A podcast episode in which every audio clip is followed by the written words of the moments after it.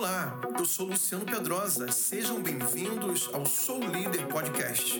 Espero que você aproveite esse conteúdo e ainda possa recomendar para outras pessoas, compartilhando em suas redes sociais.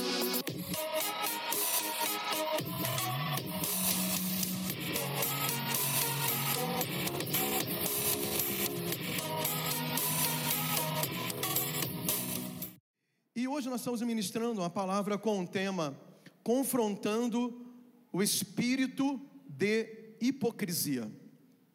Realmente, eu falei em todos os outros cultos anteriores, eu queria pregar uma mensagem mais fofinha para vocês, mas não está sendo o caso. Essa palavra tem nos confrontado bastante, a começar pela minha vida. Mas nós, nós não escolhemos aquilo que pregamos, né? nós pedimos direção a Deus e creio que Deus tem um propósito para falar conosco dessa forma nesta noite. E na verdade, essa mensagem, eu tinha um outro tema se eu estivesse pregando para o Difflin. O, nosso, o Difflin é a nossa rede de jovens, quem está online não sabe, ou quem está vindo pela primeira vez não sabe. O Difflin é o nome da nossa rede de jovens aqui em nossa cidade, em todo o Brasil, da Paz Church. Quero perguntar, cadê os jovens do Difflin? Vieram hoje? Estão aí? Então, se eu fosse pregar no Difflin, essa mensagem teria um outro nome. Seria Neri or Fake Neri. Quem sabe o que eu estou falando? Fake Neri. Tá, natural ou não natural. e tem tudo a ver com essa questão de confrontar esse espírito de hipocrisia e passarmos vivermos na verdade do Senhor. Abra sua Bíblia no Evangelho de João, capítulo 1, versículo 47. Deve aparecer, já está aparecendo no telão, mas você também pode abrir a sua Bíblia e acompanhar a leitura comigo. Diz assim a palavra do Senhor: Eis aqui um verdadeiro israelita em quem não há dolo. Você conseguiu acompanhar? De novo, eis aqui um verdadeiro israelita em quem não há dolo. Só um parênteses a respeito dessa palavra dolo. Nos dois primeiros cultos da manhã eu falei a mesma coisa, mas falei dolo. Ah, então, a assessoria jurídica da igreja me chamou à parte e falou assim: não é dolo, não é dolo. No termo jurídico é dolo. Aí eu perguntei, mas não entendo, porque bolo não é bolo, é bolo. Por que dolo seria dolo? Mas é dolo. Já me explicaram, eu aprendi. Então, a palavra é dolo mesmo, embora se escreva dolo. E nesse texto aqui de João 1,47, são palavras do próprio Jesus se referindo a Natanael quando Jesus é apresentado a Natanael e vice-versa. Ele se conhece e Jesus, ele antecipa falando que já tinha visto ele. E quando o viu, Jesus discerniu essa característica ou essas características no caráter e na integridade que havia na vida desse homem chamado Natanael. E ele fala duas coisas interessantes que se complementam. Primeiro, ele diz: Eis aqui um verdadeiro israelita, um verdadeiro filho do povo de Deus. Esse é um verdadeiro israelita. E também alguém que não há dolo. O que, que significa a palavra dolo? A palavra Dolo no grego significa atrair com engano, significa astúcia e também fraude, malícia. Então Jesus elogia Natanael e olha, para alguém ser elogiado por Jesus, o padrão tem que ser muito alto. Quantos concordam comigo? Para Jesus falar, essa pessoa ela é íntegra, ela é verdadeira, nele não há engano, tem um coração puro, ele anda na verdade, ele anda na, na sinceridade, é alguém confiável, por quê? Porque não há astúcia, não há fraude, não há malícia, não há dissimulação, não há hipocrisia. E Natanael recebe essa, esse elogio de Jesus. Então, é, quando nós vemos Jesus exaltando as características na integridade de Natanael, eu posso pensar o contrário. Se ele para para elogiar e exaltar alguém que não havia mentiras na sua vida, eu começo a pensar que o contrário afeta muito o coração de Deus. O contrário de alguém que não há malícia, que não há mentiras, que não há fraude, que não há hipocrisia. Isto é, pessoas que dissimulam, pessoas que mentem, pessoas que prejudicam outros, pessoas que, que andam hipocritamente, isso afeta diretamente a santidade de Deus.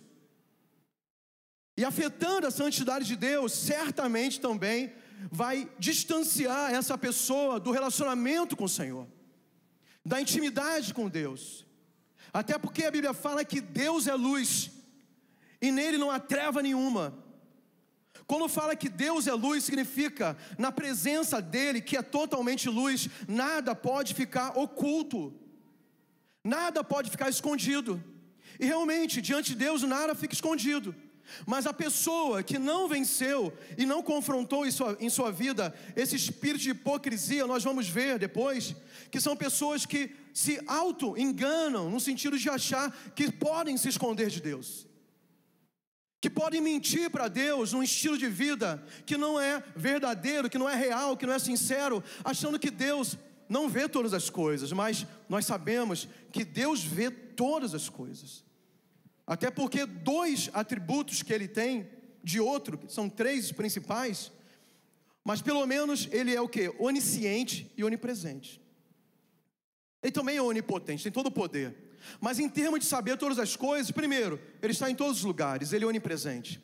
Segundo, ele é onisciente, ele sabe todas as coisas. Quantos creem nisso? Diga amém. Agora, amados, essa, esse espírito de hipocrisia sempre estiveram no mundo. Sempre estiveram no mundo. Desde que Satanás foi lançado na terra e ele se tornou o enganador né, de toda a raça humana, da humanidade, ele trouxe esse espírito de hipocrisia, esse espírito de mentira. Até porque lá em João capítulo 8, versículo 44, a Bíblia fala que ele é o pai da mentira. Ele é o criador do engano. As pessoas que se deixam levar por esse espírito de dissimulação, de engano, de fraude, de mentira, elas estão totalmente influenciadas por essa, esse ambiente maligno, por esse pensamento maligno. Porque a Bíblia fala que ele é o pai da mentira. E nos dias de hoje, eu creio que nós nunca vivemos um tempo onde isso foi tão alimentado no coração do homem. Principalmente com o advento das redes sociais, onde todo mundo encontrou um espaço para se expressar e para se mostrar.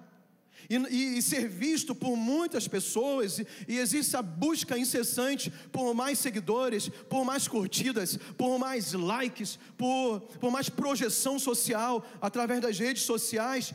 Isso, isso foi muito alimentado, porque para você ser admirado por essa grande comunidade que frequenta esses lugares, estou falando das redes sociais, Facebook, Instagram, YouTube, até WhatsApp, para você ser bem visto e atrair as pessoas.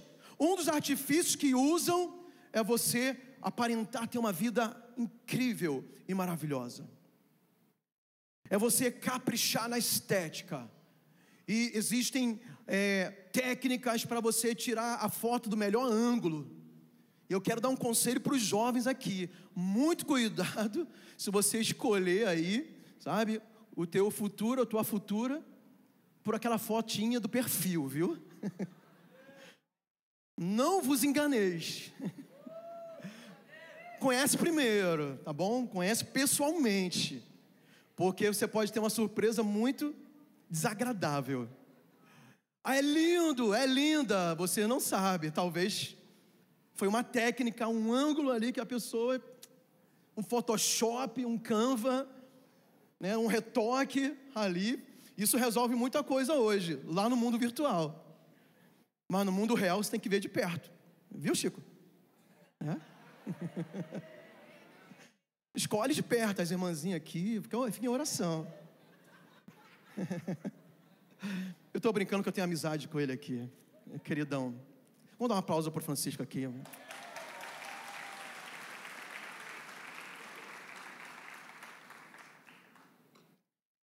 As pessoas andam dissimulando, as pessoas andam enganando, e assim, o que eu vejo, amados, Eu estou brincando, né? Estou descontraindo, mas para falar de coisas muito profundas e sérias, porque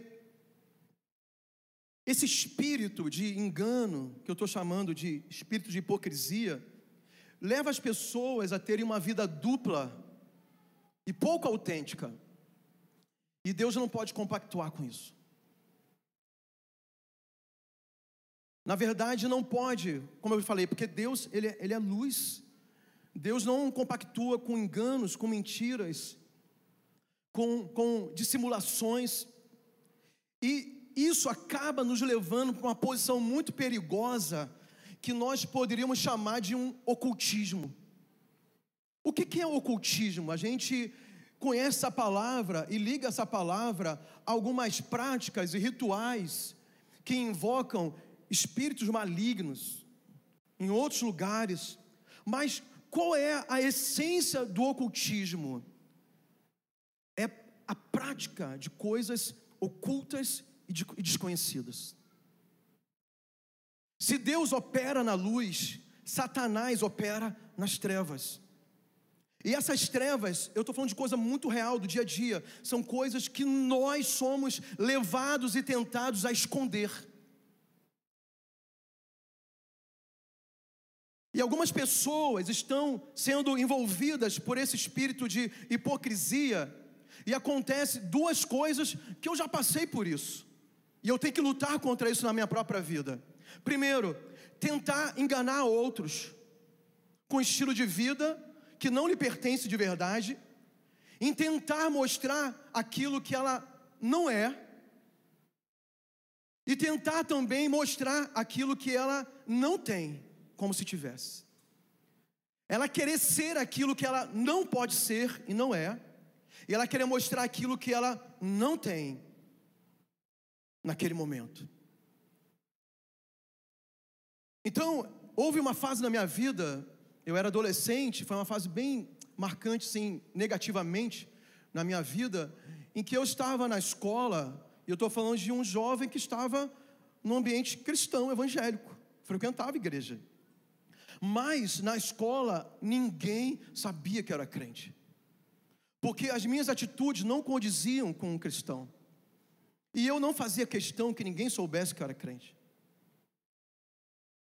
porque as minhas atitudes lá não condiziam com a palavra de Deus, em ser um cristão. Só que simultaneamente, de segunda a sexta, eu estava na, na, aula, na escola, e sábado e domingo eu estava na igreja. Mas na igreja eu tinha uma reputação de ser um jovem e um adolescente até exemplar. As pessoas gostavam de mim porque certamente é, eu mostrava ser alguém admirável. Meus pais eram líderes na igreja, eles eram respeitados. Então, eu queria guardar uma reputação. O que é reputação? É uma imagem construída para prestar satisfação para os outros. Isso é uma reputação. Eu queria guardar e construir uma reputação, primeiro, que na igreja todo mundo achasse que eu era um cara ok. Em segundo, eu também queria que as pessoas respeitassem meus pais. Isso me pressionava a mostrar algo que na realidade daqueles dias eu não era ainda. Então, na igreja eu enganava as pessoas. Pastor, mas era grave assim?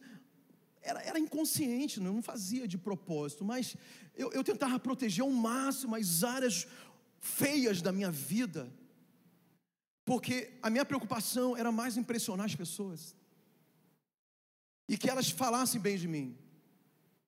E na escola, eu, eu mesmo me enganava. Eu mesmo me enganava.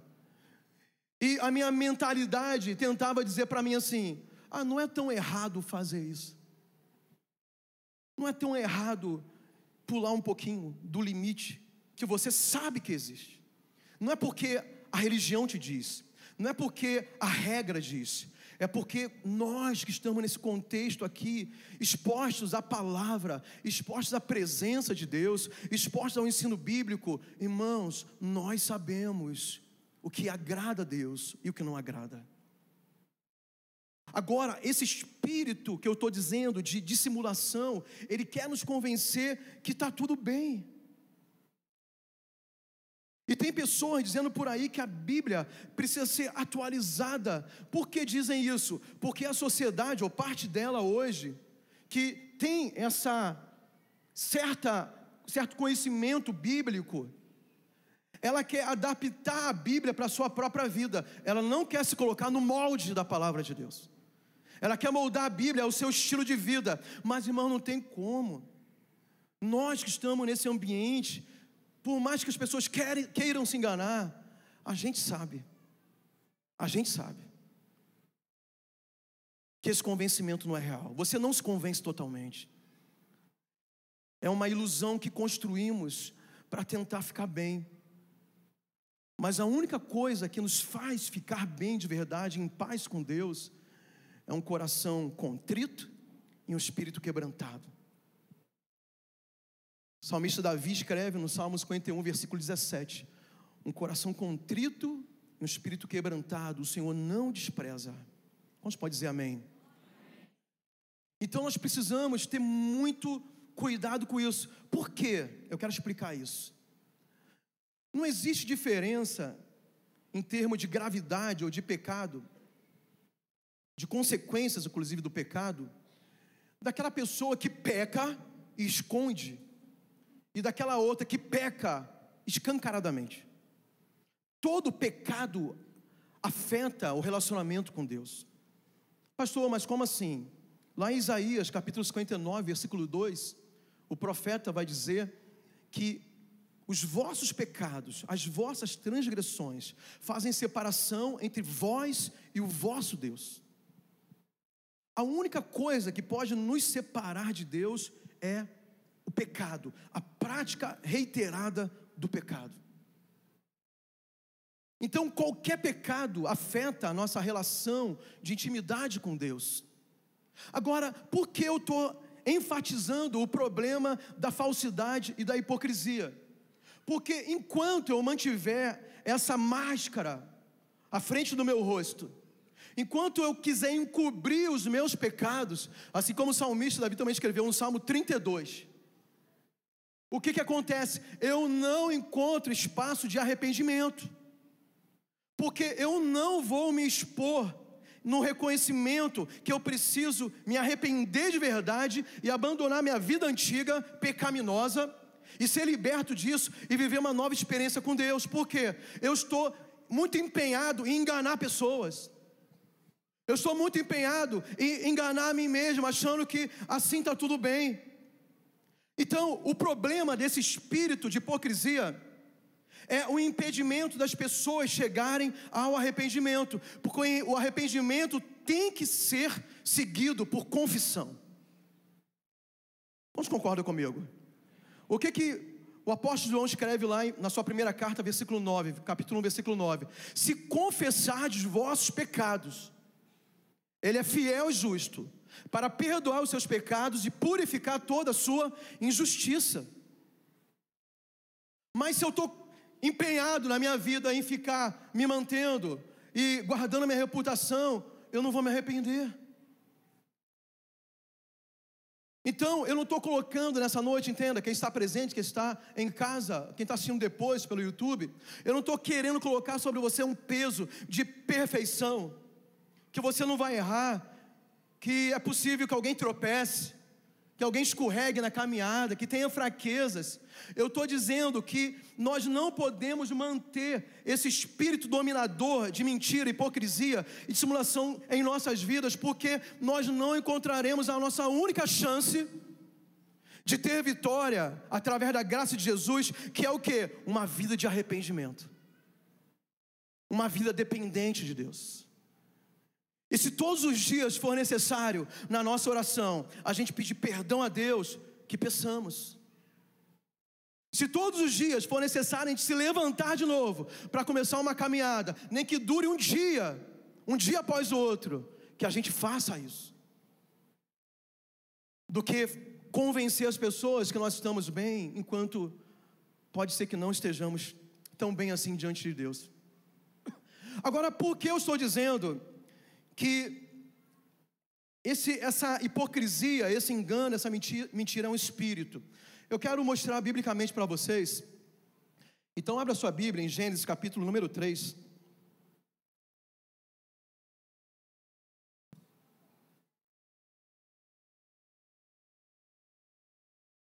Gênesis capítulo 3, nós vamos ler a partir do versículo 1.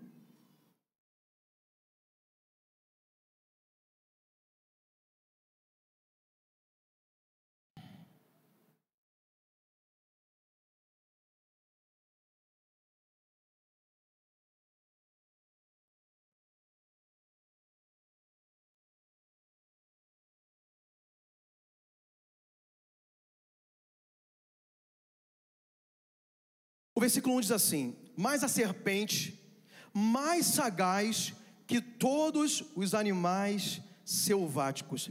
Vamos parar por aqui. Esse texto aqui nós conhecemos biblicamente, que é a aparição, a primeira aparição de Satanás na Bíblia para a mulher, gerando aquela tentação que culminou no primeiro pecado. Mas a Bíblia fala que foi a serpente que apareceu. Nesse texto, Gênesis capítulo 3, nenhum momento fala que foi Satanás. Como é que a afirma então que Satanás estava na serpente? Ou era a serpente? Porque a Bíblia explica a própria Bíblia. Lá em Apocalipse, então pulando de Gênesis lá para Apocalipse, o último livro da Bíblia, o livro da Revelação, no capítulo 12, no capítulo 20, vai se referir a Satanás como a antiga serpente. Essa serpente que apareceu lá no Éden para Eva. Por que eu estou enfatizando isso? Porque Satanás já aparece de acordo com a sua índole, com a sua natureza enganosa. Ele não aparece com a sua identidade real. Ele aparece na forma da serpente. E a partir disso, a serpente começou a sofrer muito preconceito, porque a gente passou tipo, a odiar as serpentes e as cobras. Mas a culpa não é da serpente nem da cobra, porque as cobras, ou a cobra, é um dos animais dentre tantos milhares e milhares que o próprio Deus fez. Satanás aparece dissimulando, enganando, de outra forma. E aqui tem uma palavra que nós vimos na definição que eu comecei a mensagem, Lá no início, eu dei uma definição, ou várias, vários conceitos, do que é o dolo, e uma delas era o que? Sagaz, astuto. Satanás se apresenta como a serpente, sendo o mais astucioso, o mais sagaz de todos. Então, isso que depois se tornou um contágio, eu vou mostrar isso para vocês também nesse texto, começa com o próprio espírito maligno agindo sobre a terra e atacando e seduzindo a principal criação de Deus, a humanidade, a raça humana. Quantos estão comigo entendendo? Diga amém.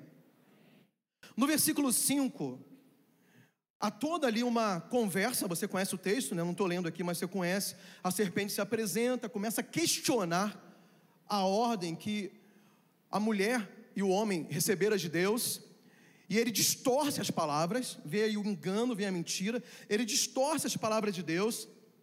Na, na, no diálogo com a mulher, a serpente é, tenta convencer que Deus não tinha falado tudo para ela. E no versículo 5 mostra bem isso, no mesmo texto, capítulo 3, versículo 5, diz assim: a serpente falando: Porque Deus sabe que no dia em que dele comerdes, se vos abrirão os olhos, e como Deus, sereis conhecedores do bem e do mal. Então, o discurso é o seguinte: olha, se você desobedecer, e esse Deus não merece a tua obediência, porque ele não contou tudo para vocês.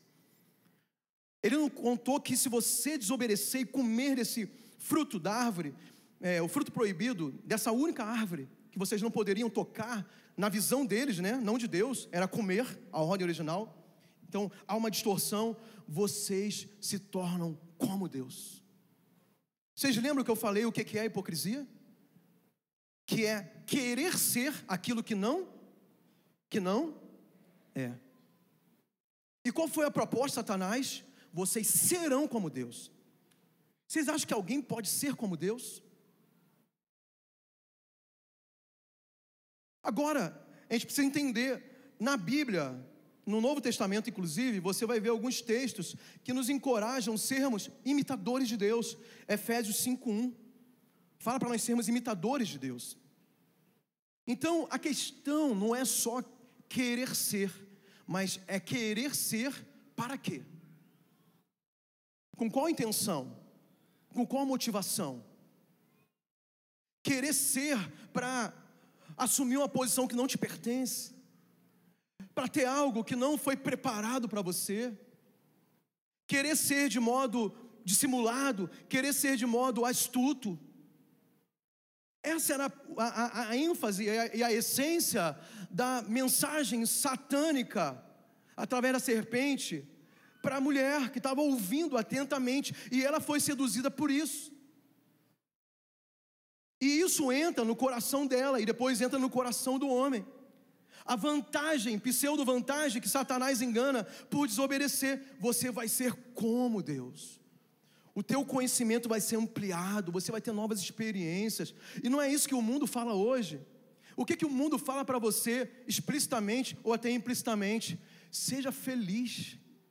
Viva a sua vida da forma que você desejar. Ninguém pode dizer para você o que não pode ou aquilo que pode. Aproveite seus dias e tenha as maiores experiências possíveis, custe o que custar. É a mesma mensagem embutida. Ninguém pode te limitar, ninguém pode colocar padrões para você, seja aquilo que você nasceu para ser. Nós pensamos diferente.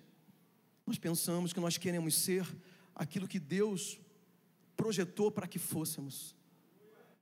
E a Bíblia fala, eu amo esse texto, Salmo 139, que Deus já escreveu um livro ao nosso respeito com todos os nossos dias. Deus tem um projeto maravilhoso para cada um de nós, mas a mensagem é: sai debaixo desse governo, sai debaixo dessa autoridade e faça aquilo que você acha melhor. Porque você vai ter um conhecimento amplo, você vai ser como Deus. E houve o contágio. Aquele momento, Eva e depois o seu marido Adão, eles foram contagiados por esse espírito de mentira, esse espírito de hipocrisia. E eu quero ler o versículo 7 e 8. Eles cometeram o pecado, ela comeu o fruto proibido, deu para o seu marido, e algo aconteceu, eles foram contagiados por essa dissimulação. Versículo 7 e 8 diz: Abriram-se então os olhos de ambos eles começaram a ver coisas que eles não viam antes. E percebendo que que estavam nus, cozeram folhas de figueira e fizeram cintas para si.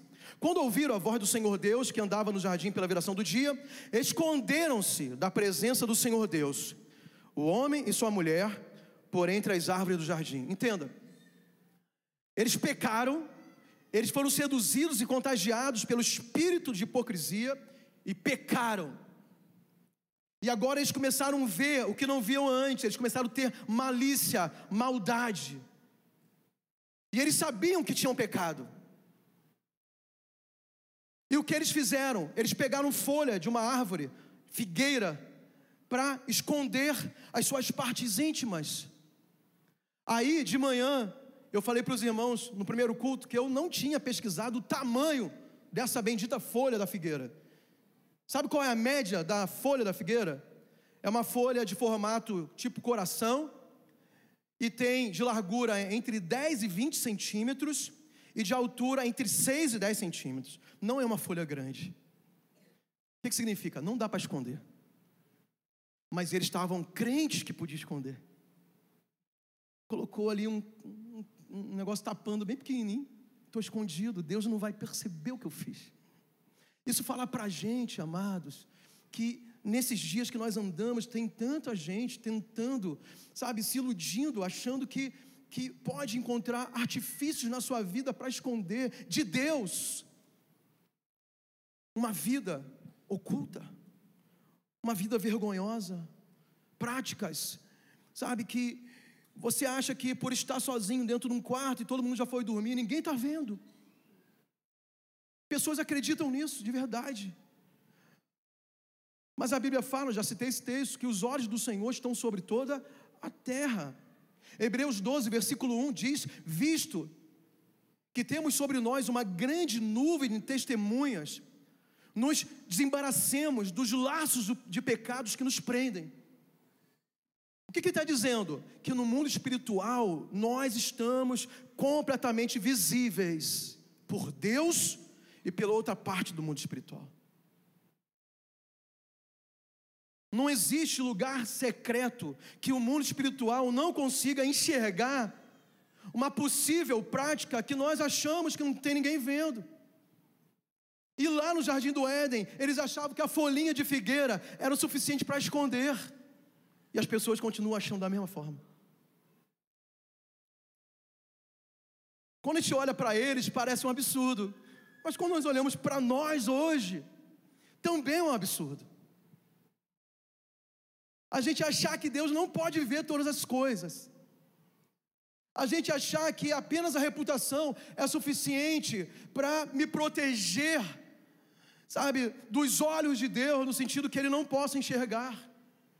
Diga assim: misericórdia. Então eles foram contagiados, e isso veio para nós. Isso veio para nós. Inclusive, é, eu estava falando das redes sociais, né? E eu nem é, avancei nisso. Mas é uma coisa tão. É, que acontece tanto hoje, né? Eu até estava pesquisando pessoas que dissimulam na, na, internet, né? Eu falei das fotos. Tem cada coisa muito engraçada quando você pesquisa isso, de pessoas que mexem tanto nos filtros para aparecer nas fotos, que é uma coisa muito bizarra. Mas eu tenho muitos irmãos que me ajudam. Quando viram que eu ia pregar sobre isso, são os pastores. Pastores, o grupo pastores tem muita gente bagunceira lá. Aí me mandaram um vídeo, falou, pastor, passa esse vídeo aí que tem tudo a ver com a tua mensagem. Vamos passar esse vídeo bem rapidão? Só para eu descontrair um pouquinho, depois a gente volta aqui. Vê se cala a boca aí que eu vou gravar um vídeo aqui agora.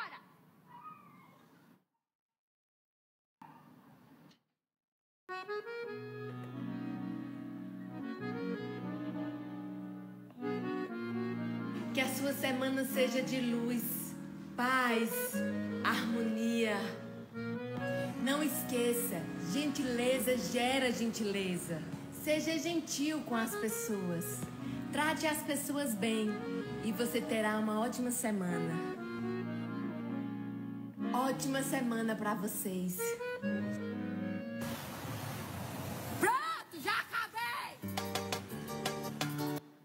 Diga para o seu irmão: você não é assim. Este não é você. Essa aí foi contagiada, né? Assim como Adão e Eva também. Agora, isso não começa em Gênesis. Isso começa antes de Gênesis. Quando eu falo que é um espírito, porque eu quero realmente que você entenda que existe uma influência espiritual nesse comportamento que nos ataca tanto. Eu não estou colocando, sabe, apontando para A ou B. A gente está debaixo dessa, desse ataque maligno que vai nos afastar de uma consciência que buscaria arrependimento da parte de Deus. E nós podemos ver, abra sua Bíblia em Isaías capítulo 14. Existem dois textos principais no Antigo Testamento, mais conhecidos, que mostram o ambiente da rebelião e da queda de Lúcifer. O primeiro texto é o que nós vamos ler, Isaías capítulo 14. E o outro depois você pode conferir em casa, que é Ezequiel capítulo 28. Ambos são semelhantes e tratam do mesmo assunto. Isaías 14, versículo 12 diz: como caíste do céu, ó estrela da manhã, filho da alva? Como foste lançado por terra, tu que debilitavas as nações? Tu dizias no teu coração: Eu subirei ao céu, acima das estrelas de Deus, e exaltarei o meu trono, e no monte da congregação me assentarei.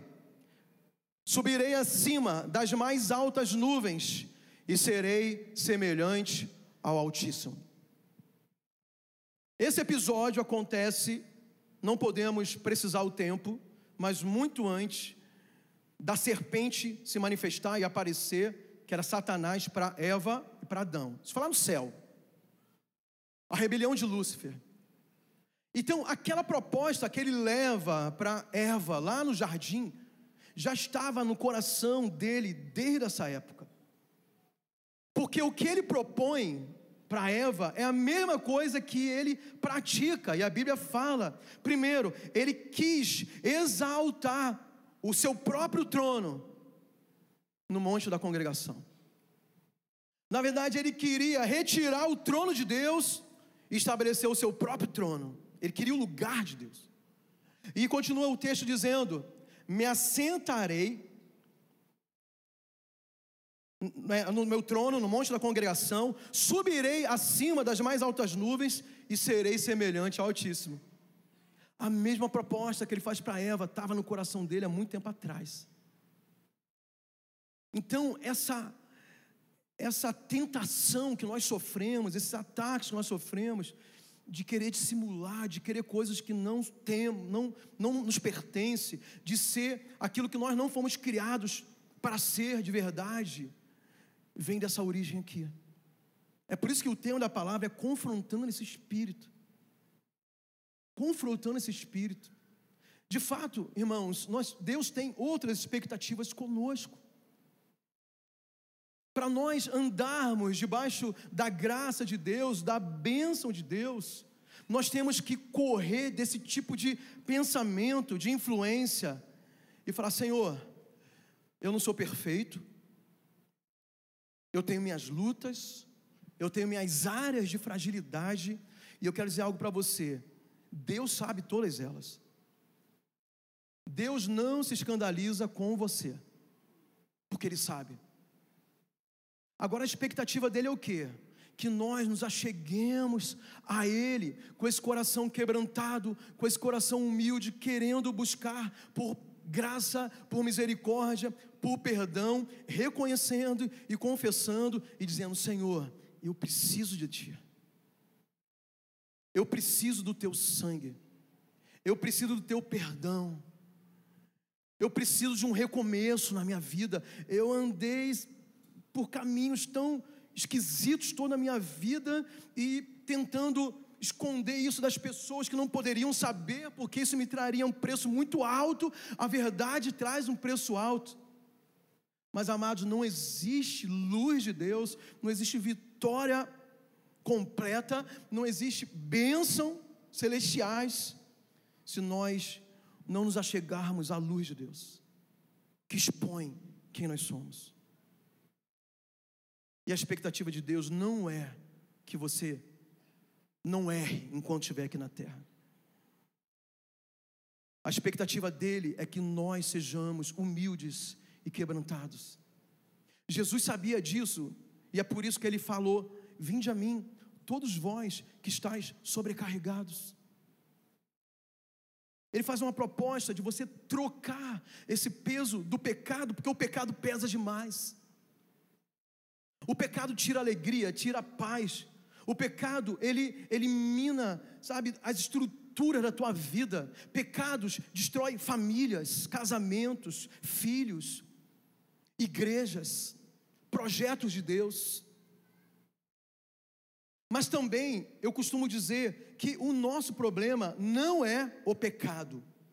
O nosso problema é a falta de arrependimento. Porque em relação ao pecado, Jesus já resolveu tudo. Sim ou não? O sangue de Jesus é poderoso para perdoar qualquer pecado, sim ou não? Sim. Então o nosso problema não é o pecado, o nosso problema é quando nós não encontramos o caminho do arrependimento. Essa palavra não é para te trazer um peso, você vai sair daqui condenado. Não, eu não quero que você saia daqui condenado. Eu não quero que você saia daqui acusado. Porque o acusador das nossas almas é Satanás. O Espírito Santo vem para te mostrar a verdade. E a verdade é que, apesar de nós, apesar da nossa natureza que pende para o pecado, nós somos tão tentados, nós somos tão frágeis em várias áreas de nossas vidas, mas Jesus, a Bíblia fala em Hebreus capítulo 10, que Ele preparou para nós um novo e vivo caminho. Que caminho é esse? O sangue de Jesus. Ele mesmo pavimentou esse caminho com seu sangue e falou: vocês podem entrar por esse caminho. Enquanto vocês caminham nele, vocês vão sendo limpos, purificados, perdoados, justificados e se tornados aptos para estar na minha presença. A minha decisão, então, é entrar por esse caminho. Porque sozinho eu não posso me justificar. Sozinho, por mais que eu me esforce, eu não conseguirei ser perfeito diante da perfeição de Deus.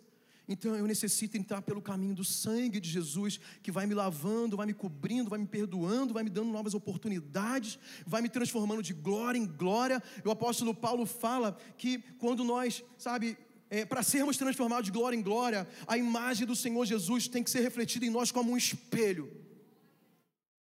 A imagem, a santidade dele é refletida em nós como um espelho. Então a santidade dele revela a minha impureza, revela o meu pecado, revela o lado mais podre da minha vida, mas não para me denunciar publicamente, mas que eu possa ver a santidade dele e receber perdão por tudo que ele fez por mim naquela cruz. Por mim e por você. Eu quero terminar com dois textos. Vamos lá, finalizando. Qual é a nossa postura então a partir disso? 2 Coríntios capítulo 4, versículos 1 e 2. Pelo que tendo esse ministério, segundo a misericórdia que nos foi feita, não desfalecemos, pelo contrário, rejeitamos as coisas que por vergonhosas se ocultam. Olha aí, o espírito da hipocrisia sendo confrontado. Rejeitamos as coisas que por vergonhosas se ocultam, não andando com astúcia, a definição lá no início de dolo, astúcia, nem adulterando a palavra de Deus. Não dá para adaptar a Bíblia ao nosso estilo de viver. Nós adaptamos o nosso estilo de vida à palavra de Deus. Nós nos enquadramos às verdades da palavra. E ele continua: Antes, nos recomendamos a consciência de todo homem na presença de Deus. Como? Pela manifestação da verdade. Diga verdade. Quantos querem a verdade se manifestando na sua vida? Diga glória a Deus. Dê um aplauso bem forte a Ele.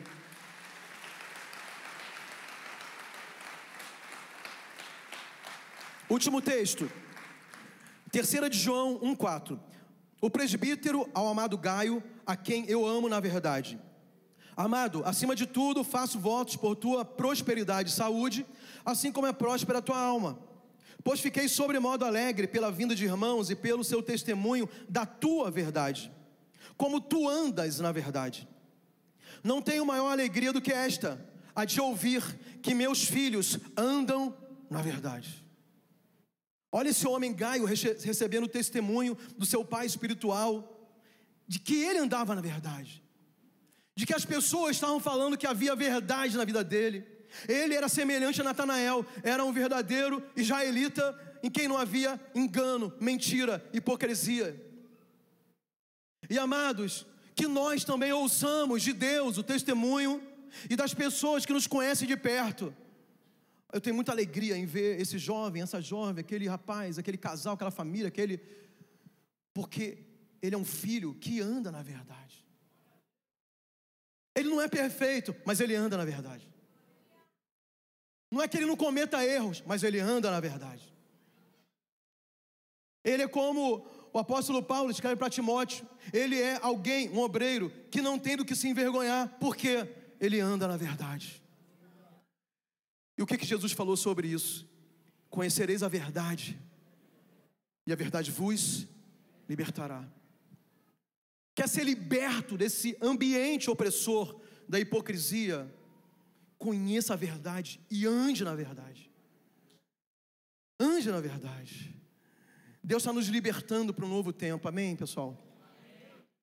Nós precisamos andar de cabeça erguida contra Satanás, nesse mundo, diante da nossa família, da nossa casa. E Deus nos dá a oportunidade de nos expressarmos diante dEle em arrependimento e receber libertação e se cumprir em nós tudo que Deus tem preparado para mim e para você. Só quem pode, quem pode dizer amém? E você pode ficar de pé nesse momento, em nome de Jesus.